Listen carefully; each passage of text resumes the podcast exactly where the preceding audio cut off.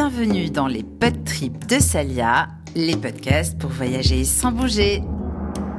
Bonjour Laurent Balesta, donc on est euh, au festival What Trip et je voulais avoir euh, votre point de vue sur les films, lesquels vous aviez préférés? Euh, D'abord, j'aurais trouvé tous des, qualités. Je, reste quand même tout à fait d'accord avec, avec le, jury sur tous les prix réunis, hein, euh, du, prix Ushuaïa, le prix du public et le palmarès. Ça fait quand même presque six prix remis. Ben, ça, ça englobe bien tous les films pour lesquels j'ai eu un, coup de cœur. Donc moi, je suis en parfaite adéquation, avec, ce, avec les choix du, jury et du public. Voilà. Euh, euh, peut-être une, mention spéciale pour celui que, que je connaissais à Pourrimac, le film de Kayak. Je je sais pas encore bien le définir, ça viendra, il faut que je, euh, euh, que je, digère ça, mais il, y a une symbolique euh, dans ce film qui pourrait en faire un film symbole du film d'aventure. Pas seulement de l'aventure, mais du film d'aventure. Et parce que d'abord, il est extrêmement bien réalisé. Il y a cet esprit d'équipe, mais ces audaces individuelles. il y a les faits d'un parcours pas d'aventure sans un parcours qui soit initiatique ou pas, peu importe, mais il y a un parcours avec toutes ces digressions inattendues, toutes ces péripéties. Donc il, a vraiment quelque chose de, très symbolique. Euh, donc j'ai une affection particulière pour celui-là. Mais enfin, tous les autres primés étaient vraiment des, films beaux, émouvants, avec, euh, avec euh, leurs petits défauts, parce qu'il y a des films qui sont presque des films amateurs mais, ils sont faits avec tellement de cœur et d'honnêteté. Je crois que ce qui caractérise tous les films qui ont été primés, c'est l'honnêteté des protagonistes. Parce que je, crois que c'est ce que viennent chercher le public. Ils, viennent chercher des films réels. Enfin, des, films non seulement authentiques, mais des films sur la réalité. Des, films qui les font rêver, mais qui sont sur la réalité. C'est facile de rêver avec de la fiction ou avec de la science-fiction. C'est facile de rêver avec ça. Et moi, je suis le premier fan. Mais quand je regarde un documentaire, je veux être certain du réalisme, de l'authenticité, de la légitimité des protagonistes et qu'ils me fassent rêver malgré le fait qu'on est en pleine réalité. Une réalité qui, on le sait, en général, n'est pas très réjouissante. Euh, voilà, que, mais, et ça c'est intéressant. Et je suis convaincu que si le festival a du succès et d'une manière générale les festivals de films de voyage et d'aventure ont du succès, peut-être qu'inconsciemment c'est ça, c'est que les gens ont besoin d'une sorte de garantie de réalisme et qui pour autant euh, est porté par un objet qui les fait rêver. Et, je, me demande si c'est pas ça la clé du succès, la raison du succès de ces festivals et de celui de Montpellier en particulier. Alors tu parlais de science-fiction, moi j'ai été vraiment scotché par ton film Planète Méditerranée, j'avais l'impression qu'on était dans l'espace, c'était vraiment une autre planète. Comment toi tu as vécu cette aventure incroyable sous-marine, on peut dire?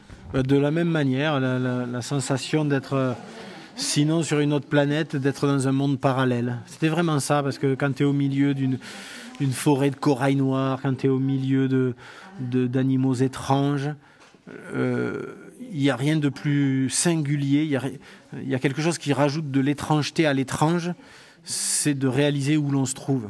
Et on n'était pas au fin fond de la Nouvelle-Guinée, on n'était pas au fin fond de l'Antarctique, on était entre Marseille et Monaco. On peut pas, j'aime la Côte d'Azur, mais on peut pas dire que ça soit l'incarnation de l'exotisme absolu. Et bien pourtant, euh, voilà, alors qu'on était un jour à La Ciotat, un jour à Fréjus, un jour à Antibes, un jour à Nice, un jour à Monaco, malgré ces noms un peu communs, euh, eh ben, on, était dans l'extraordinaire, on, était ailleurs, on était vraiment ailleurs.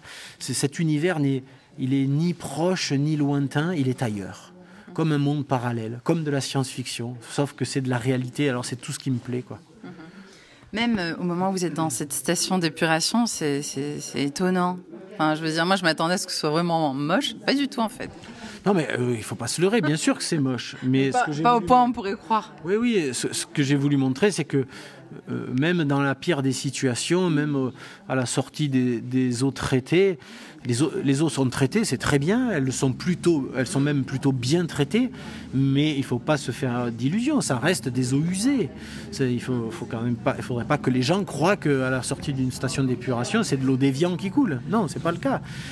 Mais ce qui est fascinant, c'est que partout la vie s'accroche. C'est même le paradoxe de la, de la vie et plus particulièrement de la vie sous-marine. C'est un paradoxe parce que on sait que cette biodiversité, elle est fragile, elle s'érode de toutes parts et en même temps, partout elle résiste. Partout où il y a de l'eau, il y a des bestioles qui, qui bon an, mal an, s'adaptent, survivent, etc. Et, ça, je trouve ça fascinant. Il y a, voilà, toutes ces créatures, pour moi, c'est des sortes de, c'est des héros, c'est des résistants. On parle souvent de la fragilité des animaux. Alors c'est vrai, on les malmène et donc ils sont en danger incontestablement. Mais je pense que parler de fragilité pour les animaux, c'est une erreur de langage. S'il y a des créatures sur Terre qui sont fragiles, c'est l'être humain. L'être humain enlève lui sa sécurité sociale, ses hôpitaux, ses flics, son armée et son commerce, il est foutu. Il est foutu immédiatement. Ces animaux, si on vivait dans, leurs conditions, c'est-à-dire à subir la pression humaine, à subir nos pollutions, à subir notre surpêche, à subir tout ça, nous, si nous, nous subissions ça, mais on ne survivrait pas une heure. Ces animaux ne sont pas fragiles, c'est des champions du monde de la résistance, mais ils sont au bout d'eux-mêmes, malgré tout. Voilà. Donc oui, ils sont malmenés, oui, ils sont en danger. Mais dire qu'ils sont fragiles, c'est essayer de, de titiller le côté pitié alors que c'est pas ça. Ces animaux sont d'une grande noblesse, d'une grande force. Ils sont tellement n'importe quel euh, animal sauvage est tellement plus fort qu'un homme. Et, je trouve qu'on se trompe dans les termes pour qualifier les dangers qui pèsent sur la biodiversité. Elle n'est pas fragile, elle est attaquée de toutes parts. Et elle résiste comme elle peut avec noblesse et force. Et quel est le moment le plus magique dans tes plongées Peut-être la découverte d'un poisson en particulier, d'un animal marin oh, C'était un peu tous les jours, mais quand, quand, dès le premier jour on commence avec la reproduction spectaculaire des calamars veinés, on se dit que, que ça va, que, que, c'est un beau présage et qu'on espère que ça continue. Et ça continue tous les jours. Un jour, c'était euh, un poisson que je connaissais pas, la morue cuivrée ou la cardine franche. Et puis après, c'était un poisson que j'espérais voir depuis toujours, le, barbier perroquet qui n'avait jamais été photographié avant. Donc voilà, tous les jours avaient son petit lot de, de découvertes.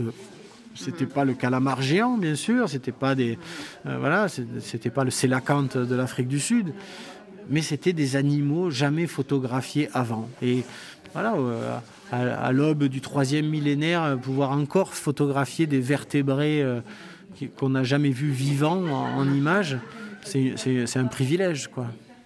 C'est une expérience qui, qui a jamais été faite ailleurs sur la planète? Cet esprit de rester comme ça sous l'eau? Bah, il y, a eu des, expériences de maisons sous la mer. Euh, euh, d'abord, il y a eu des expériences, des, les premières maisons sous la mer, ça date des années 60, hein, c'est le commandant Cousteau euh, qui, a, fait des très longs séjours. Hein, le premier, c'était en 62, une semaine à, à 18 mètres à côté de Marseille. et ça s'est terminé en 65 par trois semaines à 100 mètres de profondeur. Donc on peut dire que ça, date de longtemps, ces maisons sous la mer. Mais par définition, je crois que les maisons sous la mer, d'ailleurs, c'est pas pour rien qu'il n'y a pas eu de suite à ça. Les maisons sous la mer, après, ça s'est arrêté. Euh, c'est parce que les maisons sous la mer, il y avait une valeur un peu euh, symbolique, poétique, mais il n'y avait pas de valeur réellement pratique ni pragmatique. Est-ce qu'un explorateur rêve d'une maison? Ben non. Un explorateur, il veut bouger, il veut se déplacer, il veut pas une maison. Or, ces maisons sous la mer, les gars étaient bloqués. Ils sortaient de leur maison, ils allaient ou un peu devant la maison, un peu autour dans leur jardin, quoi. Et après, un explorateur, ça, vaut, ça, ça, désire beaucoup plus d'espace. D'où l'intérêt, plutôt que d'une maison sous la mer, une station de saturation, une station batiale, pour pouvoir euh, se déplacer à notre guise et, tous les jours, voire euh, plusieurs fois par jour, changer d'endroit et repartir pendant des heures et des heures sans limite de temps. Donc euh, on, est loin d'être les premiers à, avoir imaginé ça. On est peut-être les premiers euh, à, marier deux techniques, le principe des, stations de saturation, mais qui a toujours été réservé qui ont toujours été réservées aux scaphandriers pour travailler sur les plateformes pétrolières. Donc c'est pas tant une innovation, c'est plutôt un grand détournement. On a détourné des moyens qui étaient réservés à l'exploitation des ressources pour en faire un instrument d'illustration et d'exploration de la biodiversité. Et il y a des moments où c'est très difficile hein, aussi, euh, la promiscuité, le fait de sortir, tu dis que c'est quand même une souffrance à chaque fois de plonger. Euh, tu le referais, ça? Parce que tu as des projets aussi, tu as envie d'aller un peu plus loin, d'après ce que j'ai compris. Bah, non seulement je le referai au conditionnel, mais je crois qu'on va le refaire tout court. Euh, si tout se passe bien, avec les enthousiasmes que, ce, que cette mission crée, avec l'enthousiasme que crée le film en ce moment, il y a de fortes chances qu'on ait à nouveau les moyens de, refaire ça. Et il est très probable que l'été prochain, on, refasse de la saturation euh, autour de la Corse pour aller percer un mystère bien particulier dont je ne parlerai que sous la torture. on va pas te torturer tout de suite. Bon, en tout cas, euh, il y a aussi quelque chose qui m'a marqué dans ce que tu as dit, c'est que c'était très égoïste d'être, euh, de faire ce métier. Bah, oui, oui, ça, serait un, peu démagogue que de dire que je fais tout ça pour témoigner de l'état du monde ou pour le partager avec le grand public, blablabla. Bla, bla. Euh, je le fais d'abord par, par goût de l'aventure, par, euh, par, par goût, par amour du monde sauvage que j'ai envie de découvrir et j'ai envie de le découvrir moi et pas un autre. que voilà, c'est donc bien sûr qu'il y a une part d'égoïsme et puis pour monter des projets aussi compliqués, pour pour, avoir, euh, pour y avoir consacré toute ma vie, j'ai bien conscience qu'il a, que ça a demandé quelques sacrifices hein, et ça a surtout demandé pas mal d'égoïsme de ma part euh, au cours de ma vie. J'ai beaucoup pensé à moi dans ma vie et à mes projets, peut-être un peu plus qu'à mon entourage immédiat. je leur demande, je leur demande pardon tous les jours. Mais euh, enfin voilà, donc c'est pour ça que je suis toujours un peu mal à l'aise avec cette idée facile de dire qu'on ferait tout ça pour témoigner de l'état du monde. J'ai envie d'y croire, évidemment, j'aimerais que ça soit vrai, que tout ça euh, ait du sens, que tout ça aide à la sensibilisation, à, la prise de conscience dont on nous parle depuis tant de temps, et que ça se traduise en actes, et qu'on fasse un peu plus attention à notre environnement. Voilà, mais, euh, mais ce n'est pas mon premier moteur, c'est mon espoir. J'adorerais que effectivement j'ai un impact aussi positif euh, et, aussi direct que peut l'avoir le Sea Shepherd quand il coule un baleinier illégal euh, avoir un impact aussi fort qu'une ONG qui fait du lobbying à Bruxelles et qui empêche, comme, euh, comme l'association Bloom, qui empêche le chalutage à grande profondeur. J'aimerais que les, aventures que je vis avec mes camarades et mes photographies aient, un impact aussi positif, mais j'en doute un petit peu. Voilà. Mais je fais ce que je sais faire je crois que je suis à ma place. Bon, merci beaucoup Laurent, et puis à une prochaine fois alors. À l'année prochaine pour la cinquième édition, j'espère. Oui, bah,